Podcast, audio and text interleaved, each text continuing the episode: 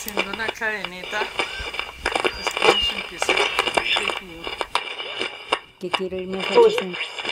Ahí está toda la historia de cosas. Mi mamá está representando a mujer trabajadora, la mujer de raza china.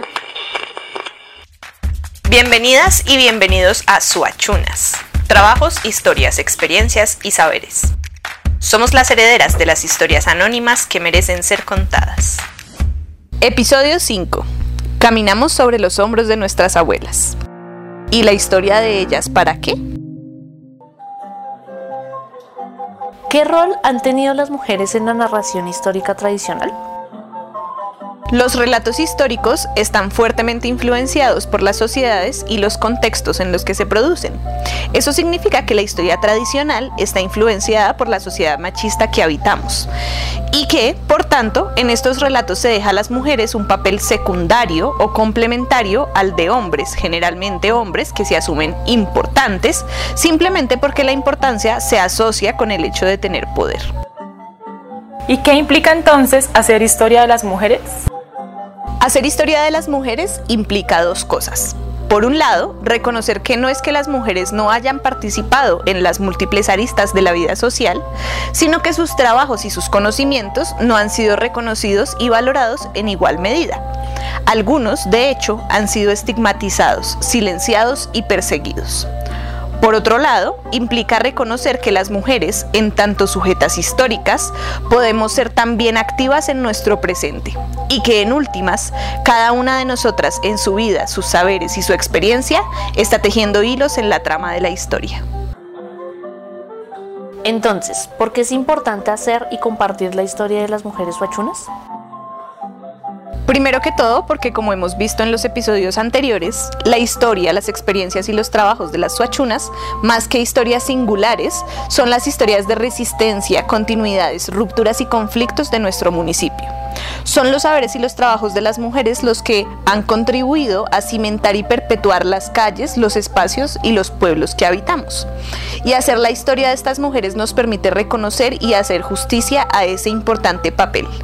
Y nos permite también soñar con mundos en los que esos trabajos y esos conocimientos sean reconocidos y valorados y no subestimados o perseguidos. ¿Cuáles son los retos para hacer historia de las mujeres en Suacha? El principal reto es que hay que buscar métodos distintos a los de la historia tradicional, que está construida básicamente en la consulta de archivos y fuentes escritas. Esto porque es poca la información en archivos que ofrezca una ventana directa a las mujeres del pasado.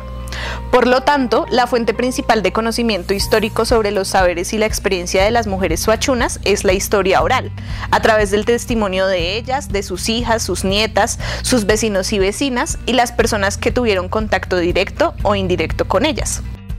La consulta de documentos de archivos se convierte entonces en una tarea de apoyo y principalmente con el objetivo de tejer esas historias personales que se van rastreando con los fenómenos históricos más amplios de los que hemos hablado, como la persecución a la chicha o la colonización.